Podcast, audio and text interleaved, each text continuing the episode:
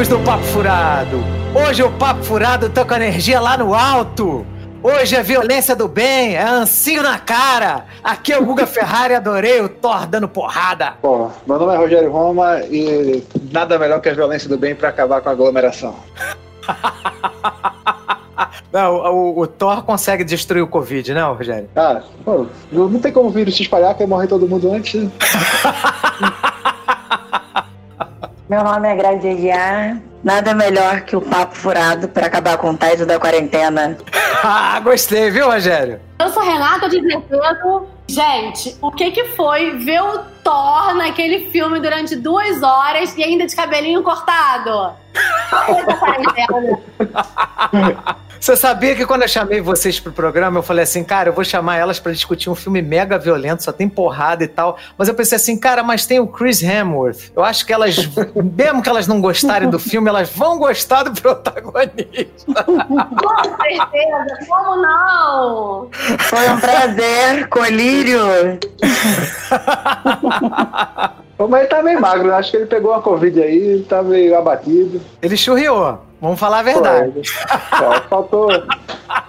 faltou o, o, leitinho com Nescau da Marvel pra ele crescer, né? Faltou lá. faltou aquele suplemento do Jockey. Faltou o suplementozinho do Jockey.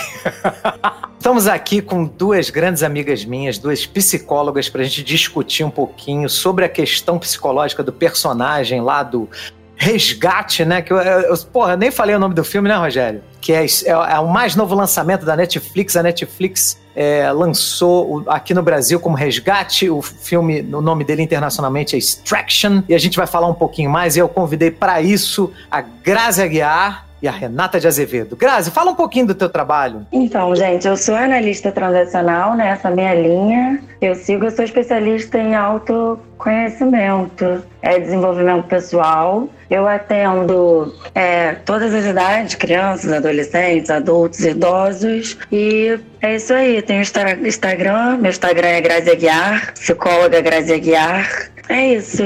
Maravilha. Grazi é psicóloga junto comigo lá no Faros, assim como Renata também. E você, Renatinha? Fala um pouquinho aí do seu trabalho.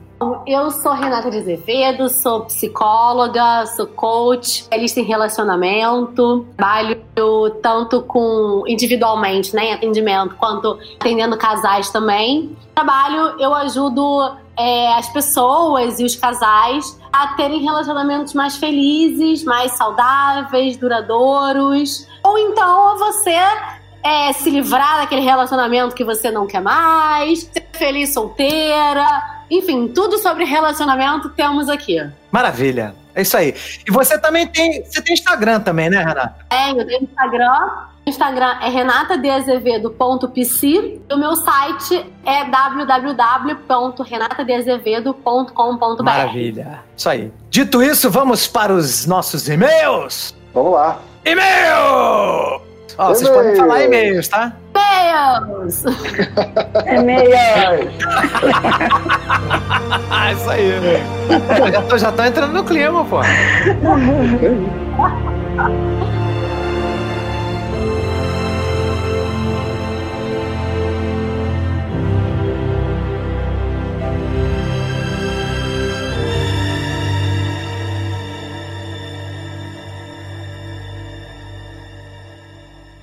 O Covid-19, mais conhecido como coronavírus, se espalhou pelo mundo. Existem algumas maneiras de ajudar a diminuir a propagação desta doença respiratória. Lave as mãos, evite tocar no rosto, incluindo boca, nariz e olhos, e quando for tossir ou espirrar, faça usando o cotovelo. Monitore caso apareça algum sintoma e ligue para o Disque Saúde 136 em caso de dúvidas. Fique em casa e longe de outras pessoas contaminadas, exceto para prover cuidados médicos. Limpe e desinfete as superfícies de toque constante. Visite o site do Ministério da Saúde, coronavírus.saude.gov.br. Obrigado. Produzido pelo Coletivo Podcast, uma iniciativa ABPOD de colaboração coletiva.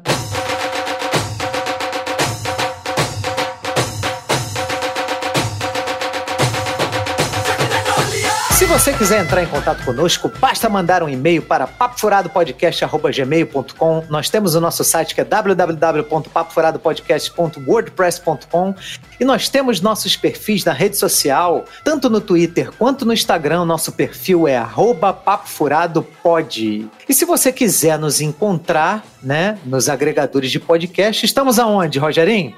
Estamos em todos os agregadores possíveis, né? Tá Google Podcast, tá no Spotify, tá no Deezer. Botou no, no Google, você acha a gente. SoundCloud, SoundCloud iTunes. Estamos em tudo. E se você quiser ser nossa madrinha ou nosso padrinho, basta entrar no www.padrim.com.br barra papo furado ou fazer um perfil no PicPay e o nosso perfil lá também é arroba papo furado.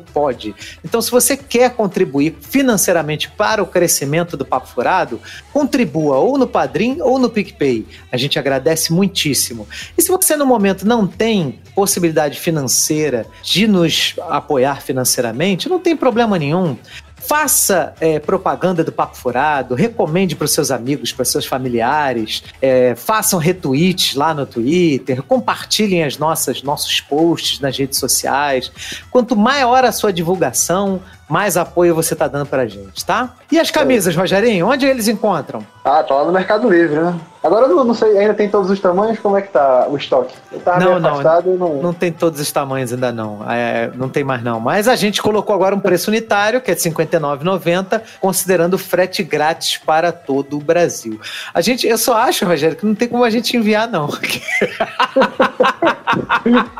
a gente deixou as camisas lá no trabalho.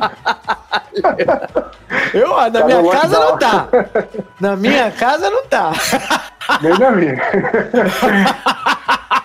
É, a gente não, não planejou isso direito. Né? Não, plane... não imaginamos que íamos ter o coronavírus, né? Pô, e, como sempre nós fazemos nos nossos né, programas principais, nos nossos formatões, a gente coloca as minutagens né, de cada bloco do programa para evitar spoilers, né? Para que você que ainda não viu o filme, ou você que não quer também ter spoiler lá do assunto que foi comentado anteriormente, né? Não tenha spoiler é, também o, na leitura de e-mails. O assunto anterior vai ser Battleship. Isso aí pode dar spoiler. É, Battleship é um filme de 2012, né? Battleship, porra. Battleship é um filme que você tem a obrigação moral de assistir, seu Rogério. É, Porque é um, é um filme com a sua cara, entendeu? É, é um filme é, feito para o Rogério. Cara que gosta de violência do bem, que gosta de comédia bem feita, que gosta de um filme de ação, aventura, porrada no mar. Porra, como é que você não vai gostar disso? É, pô, ainda tem um lendário cavalo de pau de tágua, né? É... Porra! Cavalinho de pau de, de, de, de encoraçado, meu amigo. Tem até briga de idoso. É, realmente é, é uma pérola né? Esse filme é um clássico, tem tudo para te conquistar. E você aí que não assistiu ainda, liga lá na Amazon Prime que tem lá Battleship, a Batalha dos Mares. Show de bola. Bom, dito isso, vamos agora para o nosso primeiro e-mail, né, Rogerinho? Vamos lá. Nosso primeiro e-mail sobre Olhos que Condenam, da Júnia Nogueira, nossa querida Júnia, ouvinte. Queridos, boa tarde. Adorei o podcast de vocês sobre essa série que eu estava postergando assistir, mas enfim assisti. Antes de dizer minha, não a minha opinião, mas a minha reação final à série, me permitam um breve parêntese. Sou uma mulher preta, neta de homem preto, filha de homem preto, sobrinha de homem preto, irmã de homem preto, esposa de homem preto, nora de homem preto, cunhada de homem preto e planejo ser mãe de homem preto. Além de tudo isso, sou advogada. Me formei com Marcos Cardoso em 2016, lá na UERJ, né, Marcão? Ser advogada fez a série ser ainda mais difícil. Ao terminar a série, que não consegui ver numa tacada só, pois precisei de 48 horas para me recuperar do primeiro episódio, virei para o meu esposo ainda chorando e perguntei: então, você realmente acha que a gente deve prosseguir no intento de colocar outro homem preto no mundo? Obrigada pela sensibilidade de vocês ao abordar esse tema que é tão caro. O racismo tem que ser discutido e denunciado por todos, e não apenas pelo grupo oprimido. Um abraço carinhoso, Júnia Nogueira. Júnia, esse e-mail seu, é, é, eu quando li, eu fiquei bem emocionado porque é um e-mail que tem muito da sua intimidade aqui, você fala muito da sua família, é muito bonito o seu e-mail, tá? É, Permita-me um pitaco de quem não tem realmente lugar de fala, porque eu, eu não sou negro, né? Mas eu, eu nasci num mundo, né, em 1975 foi o ano que eu nasci, em que se faziam piadas de negro, faziam piadas de homossexual, e hoje em dia, em 2020, eu não vejo mais o mundo como ele era antigamente. Então eu percebo que houve uma melhora. Claro, é gradativa, é lenta, é sutil, ok, tudo bem, a gente não mudou tanto assim, mas eu eu acho que a gente melhorou, tá? Bastante de 30 anos, 40 anos, né, no meu caso, né, para cá, né? Então, se você quiser né, um voto aí na esperança, eu votaria na sua esperança de você prosseguir em ter o seu filho, tá? Ou sua filha também, que você achar. o, que, o que Deus achar melhor, né, Rogério? É, e assim, eu, eu concordo com você, eu acho que. Eu ainda sou otimista também, acho que as coisas vão melhorando aos poucos, né? Às vezes não na velocidade que a gente queria, mas acredito que o mundo está tá melhorando sim. E falando como um papai recente, é, eu acho que é uma experiência que vale a pena, independente de qualquer dificuldade, de qualquer sacrifício, é uma, é uma coisa muito especial na vida do casal. Né? Se vocês conseguirem, se decidirem, optarem por, por seguir no caminho aí da paternidade e da maternidade, acho que vocês não, não vão se arrepender. Vai ser maravilhoso, com certeza. É isso aí. Rogério ainda tá sem dormir, né, Rogério? Tô. Tô. Dormir tá, tá difícil. É parcelado assim, três horas um pouquinho, aí acorda, resolve o que tem que fazer. Mas vale a pena, vale a pena. É um sacrifício. Não é sacrifício, é um, é um prazer, assim. Cada, cada momento novo, cada descoberta, cada aprendizado é, é uma, é uma maravilha. É isso aí. É Mais um papai no Papo Furado, hein, Rogério? um papai babão. Isso aí, querida. Eu gostei também do que você falou, que é, é, racismo, injustiça tem que ser discutido por todo mundo, tá? É, é, eu acho que todo mundo tem que se revoltar, todo mundo tem que discutir, todo mundo tem que denunciar. Não é só um grupo, não, tá? Então, parabéns aí pela tua fala, pelo teu e-mail e você no primeiro, na, na, na é, no primeiro ali, no segundo parágrafo do teu e-mail, você falou que planeja ser mamãe. Parabéns também pela sua decisão e pela sua coragem, tá, Júnior? É sempre um prazer receber seu e-mail. Beijo grande. Bom, valeu, Júnior, valeu pelo e-mail. É, pode contar aí com o Papo Furado sempre. Um grande abraço. Isso aí. Dito isso, Rogerinho, vamos para o nosso assunto que é porrada, violência do bem. Pô, o melhor programa para voltar é, é esse, né? É, já voltar com perseguição, Entendeu? com violência do bem, criminoso morrendo, só uma, alegria. Matar bandido com ferramentas.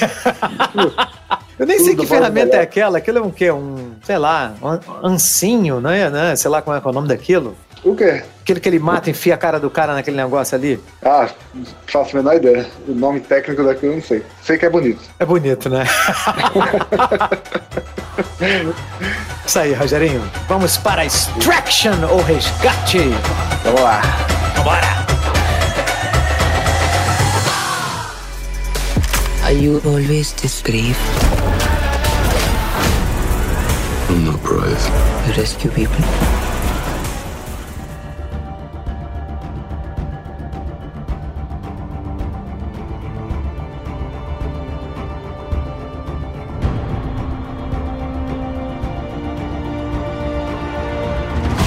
Resgate é um filme dirigido pelo diretor que também é coordenador de dublês, que é o Sam Hargrave. Ele é um cara que já trabalhava com os irmãos russos, os mesmos irmãos russos que fizeram vários filmes no universo Marvel. Fizeram os filmes do Capitão América, que na minha opinião eram os melhores dos, dos heróis solos, né? E depois fizeram Vingadores Guerra Infinita e Vingadores Ultimato, atualmente o filme de maior bilheteria da história do cinema, tá? Eles roteirizaram uma história em quadrinhos chamada Ciudad, né, que é cidade em espanhol, e é, é essa história do resgate, só que se passa entre o Paraguai e o Brasil. Na verdade, quem é sequestrada na história em quadrinho, que também é escrita por eles, é uma menina brasileira, filha de um chefão do, do, do, tráfico de drogas do Brasil, que é sequestrada por um chefão do tráfico de drogas do Paraguai. Então a, a história se passa no Paraguai, na, na, história em quadrinho original. E aí eles definiram, não sei porquê, filmar isso na Índia. Né? Na verdade, a filmagem aconteceu tanto na Índia quanto na, na Tailândia,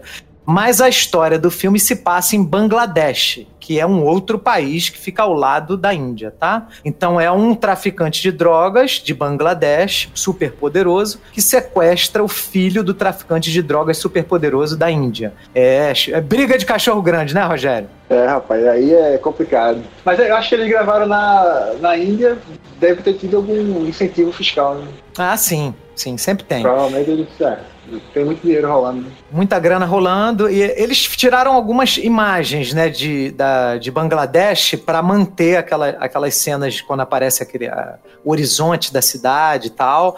Mas as filmagens aconteceram mesmo na Tailândia e na Índia, tá? Grazi, o que, que você achou do filme? Eu gostei do filme, eu achei um filme que me, me lembrou muito os filmes da adolescência, né? Da ação da adolescência, o mesmo enredo. Né? O cara ia lá salvando alguém e matando todo mundo, aquele tiroteio, mas eu achei muito bem. Morte, tiro, porrada e bomba. Mas eu gostei, eu achei o enredo interessante. Eles deram uma suavizada, né? Quando eles colocam a relação dele com o menino. Mas eu achei um típico filme de ação. Filme de Brucutu. é, isso aí. Mas gostei, achei um bom filme. Recomendo. Renata, além da beleza do Chris Hemsworth, você gostou de mais alguma coisa no filme? Ah, eu não consegui ver mais nada. Nem reparei que ele tava matando todo mundo.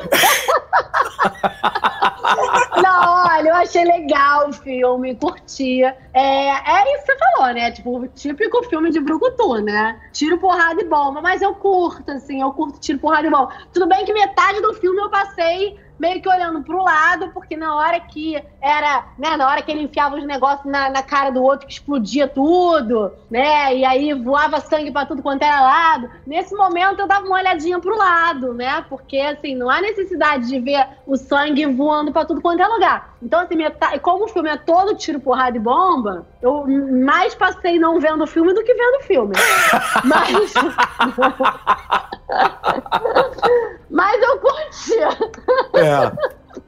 Esse filme, ele tem uma proposta é, como o cara ele era um ex-coordenador, ele é um coordenador de dublês, eu não sei se ele continua trabalhando com isso, ele tem uma proposta parecida com John Wick, né, né Rogerinho? É, é similar, né? É, são filmes produzidos por, por, caras que eram, eram dublês, né? Então eles tentam incorporar o máximo assim, técnicas de, de ação e fazer o máximo de, de loucuras assim que, que, eles conseguem fazer. Né? O pessoal de John Wick começou essa tradição, né? E meio que revolucionou né? o, o, o, cinema de ação, né? Depois que veio o John Wick, todo mundo agora tenta imitar, né? E ele, na verdade, ele não tenta imitar o John Wick, ele até acrescenta novas coisas, né? Ele, ele por ele ser dublê também, ele consegue, ele tem uma imaginação boa para cena de ação, ele constrói um, uma, uma, narrativa, um, um, um, clima de tensão e, umas cenas de ação assim que são é, bem diferente, né? Algo que a gente ainda não tinha visto.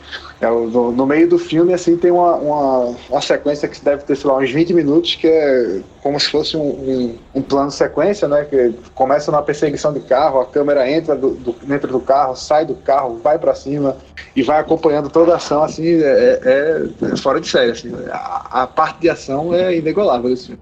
É. é, plano sequência, gente, é só é, é aquela cena em que a, o cara tá com a câmera seguindo os, os, né, os protagonistas do filme e dá a impressão de que não há cortes, que a câmera está seguindo direto, que ela está filmando direto. Obviamente, obviamente que isso não é verdade, tá? Existem vários cortes, mas eles são ali maquiados para a gente achar que a câmera está seguindo e está indo, entendeu? E tem uma cena aí bem grande, né? São 20 minutos? Eu acho que são 12, é, Rogério. São ah, 12 eu... minutos de cena contínua de porrada. Não, é, é, impressionante porque a câmera, a câmera sai do carro e entra, né? Assim, não, não dá para fazer isso sem, sem CGI, sem alguma coisa assim. Então, obviamente tem cortes ali, né? Mas o jeito que ele costura e edita a cena fica, fica perfeito, né? Renata, você, curtiu a coreografia, apesar de você não gostar, às vezes, de, de repente, um sangue jorrando e tal, mas você achou a, a, as coreografias bem feitas? Achei, achei sim. Eu achei bem legal mesmo. Eu, eu, eu, gosto, né, dessa coisa de filme de ação e tal. É, então eu, eu, eu curti sim, achei bem feito. Entendi. É porque é difícil fazer cena de ação, né? Não é, não é fácil. E esses caras, por exemplo, esse, esse cara que, que é o diretor do filme, ele, ele era o próprio dublê do Chris Evans no Capitão Uhum. América Soldado Invernal. Você sabia disso, Rogério? Ele, ele tá no filme também, né? Ele é o, o sniper lá, barbudo, né? É, ele é o sniper barbudão. E ele deve ter feito algum outro, né, criminoso lá, deve ter botado lá uma máscara lá e deve ter raspado a barba e, e fez também, porque e, como eles são todos são dublês, eles participam do filme em vários momentos, né? Porque como ele mata muita gente, você tem que filmar mais ou menos com as mesmas pessoas, né? Então tem o, ca- o cara começa o filme com barba, ele raspa a barba, depois ele raspa o cabelo, fica careca. Aí é, é o truque que eles usam, né? Pra matar o cara várias vezes. No John Wick eles, eles falam isso, né? Eles pegaram a equipe lá, tinha, sei lá, uns 30 caras, aí eles. é, começava todo mundo com cabelo grande, barba comprida, e morria uma vez e ia cortando uma parte, né? É. Pra poder Muito voltar bom. sem barba.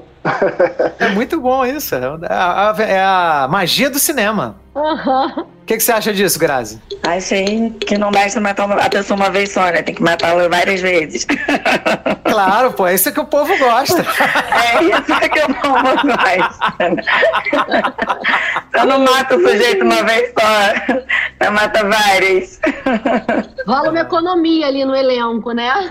É, claro, Né? você só contrata uma pessoa que morre três vezes. Olha Claro, só, você pô, pra contrata quê? três pessoas. É, e aí tá sendo um, um mega sucesso na Netflix. Parece que tá caminhando para ser o maior sucesso que a Net- Netflix já teve. Né? No- no- nesse primeiro mês, as estimativas é que 90 milhões de pessoas assistam né, ao redor do mundo esse filme. Né? É, é claro que. é, tem, tem muito do carisma do Chris Hemsworth, né? Que ele, ele é um, um, um cara legal da gente assistir, né? Além dele ser um cara bonito e talentoso, porque fazer as cenas de luta, ele teve que se dedicar bastante, tá? Ele teve que treinar pra caceta pra conseguir fazer. Uhum. É, outro, outro atrativo do filme é que ele é, realmente ele participou, ele, ele tentou fazer o máximo de cenas de ação possível, né? É, geralmente no filme desse, o ator só vai lá pra mostrar a cara e corta e bota lá um, um dublê que sabe fazer as coisas pra fazer. Mas aí nesse filme eles fazem questão de mostrar o ator é, fazendo aquilo, né? E tudo isso demonstra que o cara realmente tava, abraçou o projeto, que ele queria fazer aquilo, né? E Exatamente. é mais um atrativo pro filme. né? Ver que o cara tá dedicado àquilo. É, a ideia pra fazer esse filme foi quando eles estavam filmando o Vingadores Ultimato. E aí eles chegaram pro Chris Hemsworth e falou: Ó, a gente tem um projeto aí com o, do, o coordenador de dublês que vai, que vai dirigir. E como é um cara que já trabalhou com eles várias vezes, porque ele já foi dublê do, do Thor, né? do- fazendo o papel lá do Thor, e já foi dublê do Capitão América também nos filmes, né? Então eles já se conhecem. Ele foi coordenador de dublês no Ultimato e no, e no Guerra Infinita também. E aí falou: não, beleza, tô, tô dentro, gostei da ideia, vamos fazer. E aí eles toparam fazer esse filme que é, é uma proposta de se fazer uma violência mais plástica, um filme com, com nível mais sofisticado de lutas, né? Porque você vê atualmente em Hollywood, o que é muito modismo é você ver aquela porra daquela câmera tremida, que quando você vê os, ato- os atores lutando entre si, para passar energia e vigor na cena, tem diretores que tremem a câmera, mas isso faz com que você não enxergue o que esteja acontecendo. Aí você fica frustrado, você, porra, eu quero ver o golpe, caceta. Né? E, claro, nem sempre esse recurso é ruim, às vezes ele é bem feito. Mas, cara, eu já vi gente fazer cada absurdo que você não consegue enxergar nada. O último filme do Jason Bourne eu não vi nada. É, é dentro de uma porra de um, de, um, de um esgoto escuro, de um túnel de esgoto escuro, e a câmera tremendo o tempo todo, você não vê nada. Você fala, cara, todo o trabalho dos atores jogado fora. Você lembra dessa cena, Rogério? Do, do Matt Damon lá contra aquele francês que mora no Brasil? Qual é o nome dele? É o Cavel? Ca- Vicente, Vicente Cassel. Vincent Cas- Vincent Cassel. Você lembra dessa cena? Que você não vê porra nenhuma? É, tudo tremendo, né? Porra, tudo tremendo, escuro. Então, assim, o legal é que você consegue enxergar o que tá acontecendo. É muito maneiro. Aí você vê é, o trabalho que dá você fazer, a coordenação, porque tudo, tudo aquilo ali é fingimento, ninguém tá apanhando de verdade, né? Às vezes sobra um, pé, um burro ali que. Não, tudo bem, aí, aí é- faz Que parte parece, da profissão do parece, dublê. né? Faz parte da profissão do dublê. Não, mas ah, tem, tem muita parte, muita queda, muita coisa ali que o cara eh, sente a porrada. Pode se Eles machucar, usam- né? É, não, eles, eles levam a queda, mas eles usam um colete com, com amortecedor, com coisa assim. É, assim. Eles fazem com o máximo de segurança, mas é. Mas sempre tem o é fácil, risco, não. né? É, É. o negócio é, é um trabalho muito sério, assim. Isso aí. Bom, então vamos entrar assim é, um pouquinho na, no- na história do filme. E aí, quem não assistiu o filme, Já vamos avisar que vamos falar do filme agora abertamente, com spoilers. Então, se você ainda não assistiu, quer assistir, a hora de parar é agora. Você foi avisado. tá? E aí, vamos começar já a discutir um pouquinho do personagem, né? É... Renata, o que, que você achou da, da questão da, da masculinidade? Como a masculinidade é retratada nesse personagem, que é um clássico herói brucutu, né? Aham. Uhum. Típico machão, né? Aquele machão que você realmente é, é, não pode ter sentimentos, não pode demonstrar fraqueza, tem que ser forte, né? É aquela masculinidade raiz, sabe? Raiz da raiz. É, é isso aí. ela. Não é Nutella, não. Não é Nutella, não. Nem um pouquinho, nem um cheiro da Nutella. Né?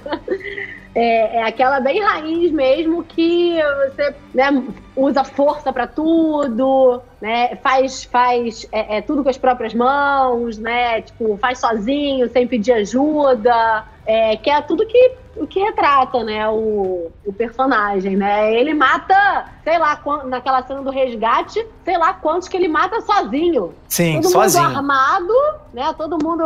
E ele tudo bem, ele tava armado também, mas eles eram, sei lá, 10 contra 1. É verdade. E ele lá, como se nada tivesse acontecendo, pleno, matando todo mundo. É.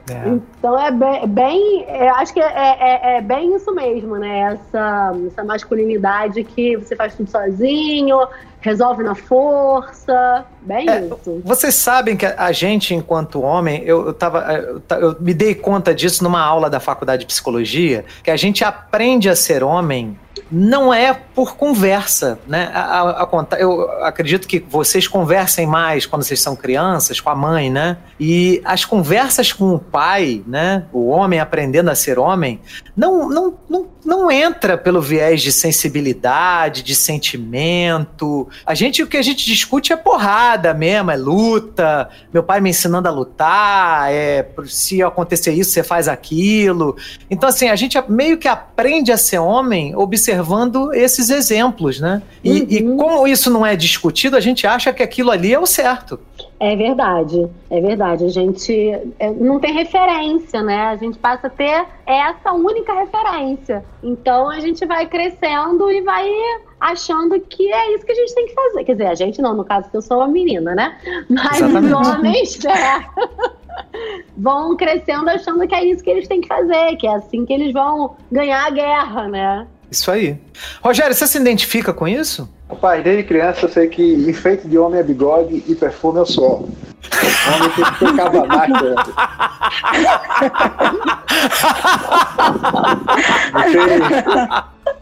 Não tem espaço pra conversa, nada, não. Que papo é esse, rapaz? Ai, ai. Sentimento? O que, que é isso? É, ô, ô Grazi, você que atende, né, homens, mulheres, assim, você percebe no seu set terapêutico, né, lá na, na sessão de terapia, você percebe o, o, o, homem se colocando nesse lugar, assim, de que ele deveria ser infalível? Sim, eu percebo que eles assumem mais responsabilidades, né, do não podem errar, né, e tem que ser fortes e não podem demonstrar muitas emoções. Então tem mais dificuldade de expressar as emoções e sentimentos, falar sobre sentimentos né? Para eles é um sinal de fraqueza. Então eles falam muito mais de trabalho, de outras atividades, do, do que de como eles se sentem. É mais difícil para os homens. Eu reparo isso também na, na, na, lá na minha clínica também. Eu reparo que é difícil a, a pessoa. Eu tenho que ficar falando assim: ó, você tá, eu, eu te perguntei como você está se sentindo e você está me respondendo como você está pensando. Eu quero que você me fale o que, que você está sentindo, sentimentos, emoções. Né? Você passa por isso também, Renata? Nossa, muito.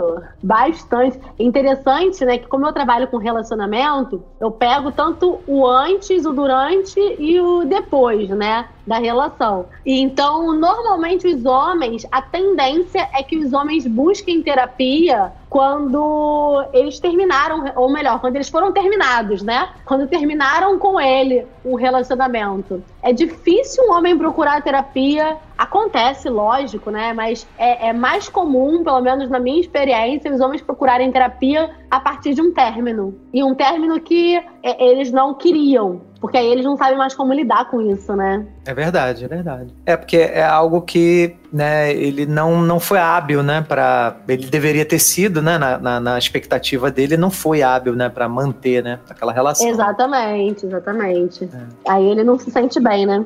Você que atende casais, é, você percebe que essa expectativa que o homem tem de si é compartilhada também pela mulher? A mulher também espera isso do homem? Dele ser infalível? Espera um pouco, sim. Ainda tem muito essa. Assim, não dele ser infalível, né? Essa coisa, assim, realmente mais é, extremista. Mas, sim, a mulher ainda espera do homem aquele papel do homem, sabe? É, como sendo o, o, o, o, provedor, né? Como tendo as características mesmo que a gente aprendeu né, que eram relativas ao homem. Isso também parte da mulher, também. Por mais que elas reclamem disso, elas acabam reforçando isso, né? Sim, é. É, porque a gente tem uma, toda uma cultura, né? A gente está inserido é. numa sociedade, e tem dois lados sempre, né? É, com certeza. Né? Então, é, acaba que essa cultura mais é, é, machista mesmo, né? Acaba que é reforçada pelos dois. É verdade. Rogerinho, você já fez terapia, Rogério? Eu fiz, fiz quando, quando eu era pré-adolescente. É. Eu, era, eu tô crente que você tava... me responder minha terapia no tatame. E o Rogério, Rogério é faixa preta de jiu-jitsu, tá? Só pra vocês ficarem sabendo, né? É o nosso brucutu foi... aqui do Papo Furado. Eu não sei se foi terapia mesmo. Provavelmente foi, né? Eu era mais novo, eu tava aprontando muito, tava um menino levado. Aí minha mãe me colocou no psicólogo pra. Pra dar um pra jeito em você. Pra dar um jeito. Né? Mas aí não deu muito certo, não. O que deu certo foi a terapia do tatame. Via que ele ia falar isso. O que, que, aconteceu contigo no, no, no, primeiro dia de, de aula lá do jiu-jitsu? Cortaram teu cabelo, pregaram na parede, não foi isso, Rogério? Não, eles ameaçaram que se eu não cortasse o cabelo, eles iam cortar com a faca. É... Aí eu, eu cortei aí eles pegaram o meu cabelo e, e deixaram lá pendurado. Na parede. Por algum tempo. Na parede. Você tá vendo como é que o homem é criado, gente? Vocês estão vendo? Tratamento de choque. Ficou lá um símbolo. Um símbolo da. ou corta ou. A gente vai passar a faca, não é nem, não é nem tesoura. Não é nem tesoura, é faca. É aquela coisa bem torta. Mas é assim, é, eu, realmente eu fiquei com medo do, do pessoal lá, porque tinha uns cabos lá que eram meio mal encarados assim. É melhor cortar mesmo, porque senão ou faz ou faz, ou corta ou corta, né? Tá vendo, Rogério? Mas você hoje agradece, né? Tá, pô, aquele teu cabelo grande tá estranho, né? Tava não? Porra. Não, é, pô, o jiu salvou minha vida. Tu era metaleiro, né, Rogério? Não, eu sou metaleiro ainda, mas eu não, não tenho cabelo grande. graças ao jiu-jitsu. É, graças a Deus. Eu fiquei mais civilizado, né? Eu era, eu era meio esquisito. Mas aí o jiu-jitsu me transformou num homem, num brucutu tradicional. Tá certo.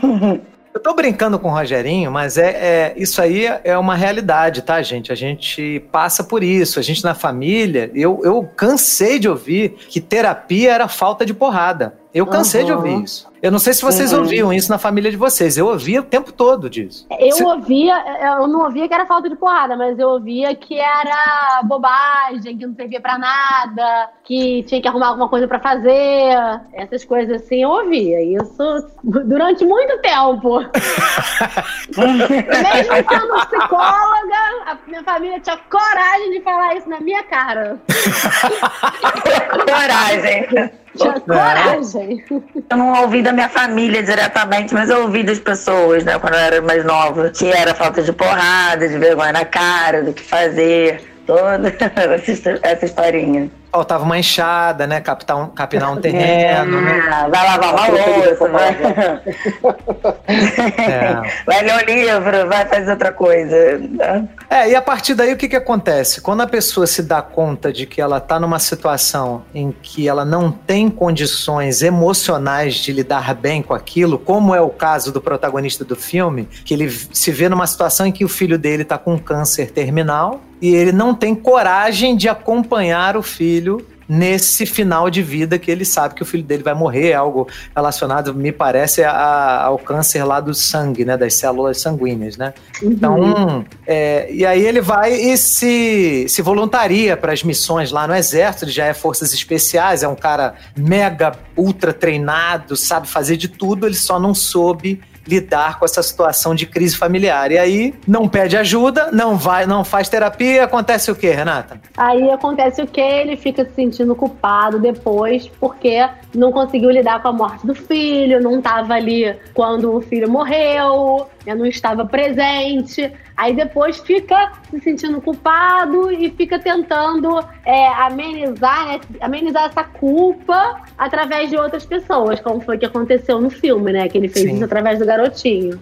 Agora, eu percebi, Renata, que ele se afastou, né? Ele fala que se afastou, ele nunca mais viu a mulher, né? Você já atendeu casais que passaram por perdas, de, assim, grandes perdas, assim, perda de filho? Já, já, já atendi casais que passaram por grandes perdas. É, não é mu- assim, filho não é tão comum, né? É mais comum outros tipos de perda, né? Perdas familiares, de per- perdas de familiares, né? Perdas financeiras, enfim, é, mas já atendi também com perda de filho. E é sempre assim uma crise muito grande no casamento. Tem casamentos que não é, nem, nem é, permanecem, né? Eles não conseguem sobreviver. É, na maior parte dos filmes que eu assisto, porque eu nunca eu não atendo casal, nunca atendi casal nessa situação, né? É, mas na maior parte dos filmes que eu assisto, das histórias que eu vejo, é, eu vejo sempre que é um motivo forte de separação, né? Que, Uhum. na tua opinião, o que, que Uhum. na tua observação lá em consultório, o que, que você vê? Um fica culpando o outro por não ter se né, é, prevenido a situação? Olha, pode existir sim a questão da culpa, de um culpar o outro. É, outra coisa que acontece é que um dos dois acaba entrando em depressão. É, outra coisa que também pode acontecer é que o casal passa a não ver mais sentido em ficar junto, porque é, às vezes a relação já não, não era mais uma relação de casal. Então, por exemplo, se for uma perda de um filho, né? Era o, meio que o filho que estava mantendo aquele casal, né? E aí já existia uma crise no casamento, então o casal perde o sentido de ficar junto. É, um dos dois pode entrar numa crise também, do tipo, uma crise existencial mesmo, sabe? Tipo, o que, que eu quero pra minha vida? Vou, quero fazer outras coisas da minha vida, e aí desfaz o casamento. Então, todas essas coisas podem acontecer, né? Principalmente se as pessoas. Claro que é uma situação onde ninguém vai sair bem, né? Óbvio, mas se a pessoa tiver alguma pontinha de crise, aí mesmo é que vai desandar tudo. Aí despenca, né? Aí é ladeira abaixo. Grazi, você que atende criança, né? É, Uhum. A gente percebe que eu, eu também já, já atendi, atendo atualmente. Quer dizer, agora não, nessa época de quarentena tá complicado, mas é, a gente percebe, né, que às vezes a criança é, o, é, é- é- é a, é a figura que segura aquela relação, né? Você se dá Sim. conta muitas vezes disso, né? Me dou que a criança é o elo ali, né? Que mantém o vínculo do casal. Então imagino que diante dessa perda, né, se rompa esse elo, além do trauma, né? Que fica, que eles não podem, podem não conseguir superar. Não, e além E disso, aí? a patologia do casal é segurada pela criança. A criança sustenta a relação. Sem aquela sustenta. criança ali, ferrou, né? É, no entanto que tem casais que né, tem aquelas falas do a gente tá junto por causa do nosso filho, né? Realmente, assim, tudo é por causa do filho. Assim, a justificativa, né, deles estarem juntos. E aí se não tem mais aquele filho, aí a relação não se sustenta. É muito triste porque, assim, você vê um, um personagem que é super habilidoso, um cara especialista naquilo que ele faz, bom pra caceta, e ele tá, você percebe lá no início, né, na casa dele, a casa dele é toda detonada. Né, Rogerinho? O que, que você achou daquele início do filme lá, daquela casa dele, na hora que ele, rece- que ele recebe lá como visita aquela chefe dele, aquela pessoa que o contrata? Parecia meu quarto aí no Rio, né? faltava, faltava organização, faltava o toque feminino. Não, mas é, é porque ele tá, ele tá fudido ali, ele tá, ele tá no modo destrutivo, né? Ele tá procurando alguma coisa pra acabar com a vida dele, né? Ele não, não dá mais valor a nada, né? A impressão que dá é que ele tá em autodestruição. Ele fala que precisa de dinheiro, mas é uma mentira, né? Aham, é, ele quer qualquer desculpa pra fazer qualquer coisa. Ele fala até rindo de sacanagem, porque a casa dele não tem nada. Ele fala, não, eu preciso de dinheiro pra pagar minhas contas, a casa dele é um lixo. Entendeu? Parece que ele tá acampado, né? É, É uma fuga aquela casa. A última coisa que ele precisa é dinheiro, é. Sim. Então é triste a gente ver uma pessoa que tá usando uma emoção de disfarce, que aí é a culpa, né? Porque ele não, não, não, não se permite se sentir triste, não se permite é, é, ter fragilidade, não, é, não ter aquele ideal de homem que sempre teve na cabeça dele, de que homem não pode ter fraqueza, né? Sim, com certeza. E ah, aí a gente vê que ele acaba usando o trabalho mesmo como, a- como uma fuga para poder não tomar contato com o que ele realmente sente, né? Com a culpa, com, com a falta do filho, com a falta de vida, né? Porque parece que ele não tem vida, parece que ele só trabalha. Sim. Então, ele, é- ele poderia ser tão bom quanto ele é, mas ter uma vida paralelamente, né? Mas na verdade ele é tão bom assim porque ele resolveu é, afogar as mágoas no trabalho, né? E fugir do resto do mundo. Então a vida dele acaba sendo trabalho, não é mais nada. É, verdade. É, eu achei bonita a relação que ele constrói com o garotinho indiano, né? Que é o, que é o, o garoto que está sendo sequestrado, ele tá salvando. Que o, o garoto fala para ele: pô, você é muito corajoso, né? Onde é que você aprendeu a ser corajoso desse jeito? E ele se acha um covarde, né? Sim. Mas ele foi covarde, né? Foi. Ele, é, ele, existe uma culpa ali, né? Ele se culpa muito, uma cobrança interna.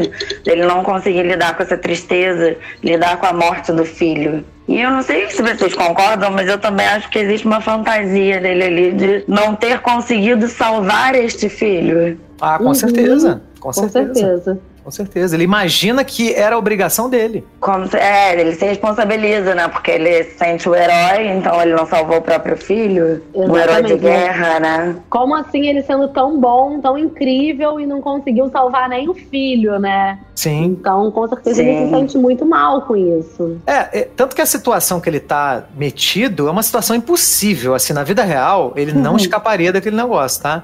Porque ele tá Mesmo, lutando é. contra duas organizações criminosas poderosíssimas. Porque no filme ele, tá- ele tem que lutar contra o cara de forças especiais, que é indiano, que tá querendo roubar o filho para não poder pagá-lo, né? Porque ele não tem dinheiro para pagar, mas ele, ele contratou mesmo assim, pagou só uma parcela, não pagou a segunda e foda-se. E ele tem que lutar contra todo um governo de Bangladesh que tá a serviço de um super traficante lá. Então, e ele sozinho, claro, ele tem algum tipo de apoio, mas é muito pouco, né? Então ali é um suicídio. Sim. Ele Ele é é só- como se ele não tivesse mais nada a perder, né? Então, assim, é, é- ele tá, é como se ele estivesse meio que vivendo no modo automático, né? Tá vivendo por viver, então eu não tenho nada a perder, eu vou, vou me tacar aqui e se eu morrer, eu morri. Sim. Porque Sim, de fato mas ele não, não- tem vida, não tem família. É, ele tem uma tendência, ele suicida, né? Ele fica. Tem. Ele, ele arrumou uma missão impossível, né? Seria impossível ele sair com vida. É, ele, ele na realidade ele não tem coragem para se matar, porque ele acha que é cova- mais covardia ainda. Então ele se coloca numa situação para as pessoas ma- o matarem.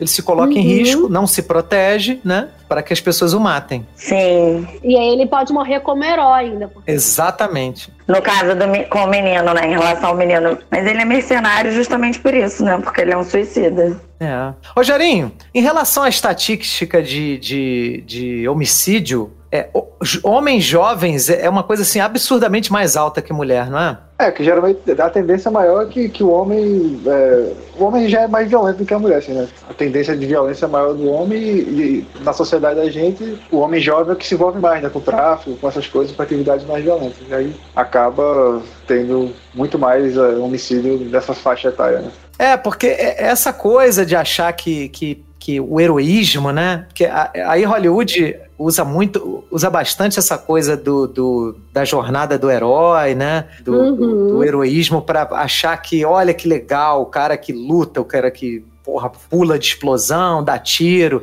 Esse cara é o máximo. Se eu morrer assim, é, é como se fosse a glória, né? É como se fosse morrer é, na, na- lá na, naquela civilização do- dos nórdicos, né? Porra, vou morrer como um viking, com a espada na mão, indo pros salões do Valhalla. Só que, cara, não tem glória nenhuma em morrer, né? Uhum. É, mas é, sei lá, eu acho que até o hormônio, a testosterona, as coisas faz o homem assim, na, na, juventude ele é mais impulsivo, ele faz as coisas meio na loucura, né? Não tem muita. Aí não tem psicologia que salve, né? Aí é, é defeito de fabricação. Né? Acho que o homem tem essa tendência a... É algo, algo natural do homem, assim. Eu lembro na adolescência eu fazia um monte de merda, né? Não tem. É, mas você sabe, Rogério, que assim, a gente aprende na faculdade que o ser humano, ele não é só uma coisa, tá? Ele é um ser biopsicossocial, ele nunca é só o biológico, né? Tanto que tem algumas tribos na África que os homens são teriam posições em que a, na nossa sociedade a gente atribui às mulheres. Então, quem, quem né, cozinha, quem, quem é responsável pela organização das coisas é o, são os homens, as domésticas, né? E as mulheres são responsáveis por defender a, a tribo, por caçar. Isso numa tribo. Você lembra dessa aula, Grazi, que a gente teve? Sim, né? lembro. Então, então é uma tribo na África que não tem contato com a gente, eles têm uma cultura completamente diferente. Então, tudo faz parte de todo um contexto biopsicossocial. Não é, uma, não é só uma coisa, entendeu? Porque senão fica fácil, né? Renata, quantas vezes, você já deve ter ouvido bastante isso em consultório, né? É, oh. é, homem justificando traição por causa de testosterona. Ai, nossa! homem é assim mesmo. Homem é assim mesmo. Porra, é testosterona. Aham. Uhum. Ah, mas eu precisava. É hormonal. É a necessidade, necessidade do homem, isso é normal. Tu sabe como é... é que é homem, né? Nossa senhora, quantas vezes. Meu Mas Deus. uma coisa é, é, é, falar de testosterona assim, na, na, na, fase de adolescente, né? Que aí realmente tem um pipoco de testosterona. E mais pra questão assim, de, de ser impulsivo, de, de, querer resolver tudo na porrada e tal. Tem uma influência muito grande. Agora já o cara é marmanjo, eu querer usar essa desculpa aí já, é, já é. Não, não dá, gente, não dá. Tem jeito, né? Rogério, que é adolescente pra sempre. Uh, Graça, você já ouviu essa desculpinha também? De que é testosterona? É mais é, fácil, não, né? Porque eu sou homem. Testosterona. Eu sou homem, isso aí faz parte. Eu produzo não sei quantos milhões de espermatozoides. Você pro, produz um óvulo só a cada sei lá quantos dias. Sim. Não, o pessoal inventa, cara. O pessoal encontra. O pessoal que quer argumento encontra na biologia. Com certeza, vai buscar tu, onde for. É, então, assim, a construção, eu tava vendo, né, é, um, para esse trabalho de, de faculdade que eu fiz sobre masculinidade, eu tava vendo, observando, né, assisti alguns documentários sobre o assunto, e essa questão do, do, do, do, modelo que a gente enxerga no cinema, cara, isso tem muito eco. Pelo menos eu fui criado assistindo televisão e filmes. Então eu vi o 007, cara. Cara, 007 é uma figura extremamente nociva, cara. Porque o cara, o, o cara não se alia a ninguém cara. O cara não tem sentimento, não chora. Ele pega todas as mulheres de todos os filmes. Então, assim, é, é, é, é realmente. E, e, ele é um dos personagens mais amados. Tem quantos filmes do 007, Rogério? Desde a década de 60? Mais tá. de 20, né? Tá, mais de 20, com certeza. Cara, então, então assim, é um modelo que vem se. Não, não tô falando mal aqui do 00, daqui a pouco eu vou falar, ah, falar, o Guga falou mal do 00. Não, eu estou dizendo que o modelo que a gente enxerga e acha que é o máximo, porque assim, eu, moleque, eu via 007 e achava o máximo, né? Uhum. Se você for trazer para a sua realidade, na fantasia ele é ótimo, tá? Mas na realidade, ele te convida a você ser muito infeliz, porque você não vai alcançar aquilo, né? Verdade. E aí acontece o que acontece com o tal do Tyler, né, nesse filme. Porque ele, em um dado momento, teve que se ver numa situação em que ele não é mais o fodão. E aí, vai fazer o quê? É, e aí nessa situação é onde ele vai se esconder, né? Sim. Vai vai fingir que isso não existe, vai fazer outras coisas onde ele se sente fodão. Ele vai buscar situações em, em que ele tem o total controle e que ele vai se sentir o fodão, como numa situação dessa, né? De, de luta, de guerra, enfim, que é onde ele sabe que ele é bom. Então Sim. ele vai fazer isso que ele sabe que ele é bom. Exatamente. Vai aonde ele pode controlar, né? Porque o, a questão do filho dele, ele não tem como controlar aquilo. Exatamente. Ele não tem nada para fazer ali, né? É. E controle é algo que as pessoas acham que tem, né? Você vê, a gente tá vivendo um momento que ninguém imaginou, né? É. Uhum. As pessoas adoram achar que tem controle de alguma coisa, se sentem controlando as coisas e na verdade não tem controle de nada, né? Vide Sim. a nossa situação atual, como você falou, né? Como é que estão os seus clientes e a falsa sensação de controle, Grazi? É, então, meus clientes estão tão bem. Estão sentindo bastante, né? Assim, essa ansiedade, depressão, o nível de ansiedade aumentou bastante, porque não, muitos estão tendo dificuldade de lidar, né? A maioria, né? Todo mundo, até a gente A gente sabe também. que, pois é, sabe que não tem controle, mas a gente também às vezes acha que tem, né? É uma Sim. ilusão humana, o falso controle. Então eles estão bem ansiosos, assim, com essa noção de que não tem controle, não tem. Vivo hoje, vivo agora, porque você não tem controle de nada. Então aceite a fala, aceite que não tem, nunca teve e nunca terás. A pandemia só tá mostrando isso pra gente de uma forma mais é, cruel, talvez, né? Sim, bem cruel, porra. É. Tudo, cara. É só a gente pensar, todos os planos que as pessoas fizeram pra esse ano, acabou, cara. acabou. Exato. Sabe aquilo tudo que você Exatamente. disse que ia fazer, né? Acabou. É. e aí você vai fazer quando? Não sei. Não sei. é verdade. E aí, como é que você luta contra um vírus? E aí, Rogério, o que, que você faz aí com a tua faixa preta em jiu-jitsu pra lutar contra o Covid? Só, só se amarrar a faixa na cara, né? Pra fazer de máscara. Não tem muita coisa. Rogerinho, eu tô brincando com você, tá? Não, mas não, você. nessas horas não ajuda muita coisa, não. Ainda mais jiu-jitsu, né? Que é contato, né? Tem que estar próximo do cara. Você Ferrou. tá aprendendo. É karatê que pelo menos era de longe.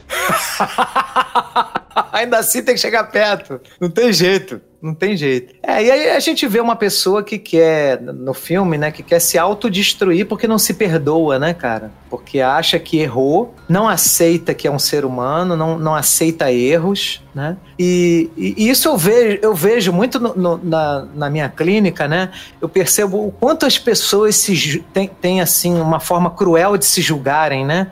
Supervalorizam suas críticas e, e menosprezam os seus os elogios que fazem a si mesmas, né? Você percebe muito isso, Renatinha? Nossa, percebo. É, elas acabam. Na verdade, é, acaba sendo uma coisa cultural, né? De as pessoas é, é, estão acostumadas a, a se desvalorizar, se desqualificar, né? desqualificar os outros. E quando elas vão se valorizar, se elogiar, elas acham que estão é, falando demais, estão se achando. Será que elas são isso tudo mesmo? Isso acaba sendo muito cultural, né? É, As pessoas acabam se unindo na, na, na, na merda, né? Assim, quando Sim. tudo tá ruim, as pessoas se unem, né? E é é como se as coisas não pudessem ser boas, sabe? É como se fosse um, é um glamour na, na negatividade, sabe? É um glamour na, na, na- nas coisas ruins, né? Isso é muito cultural, né?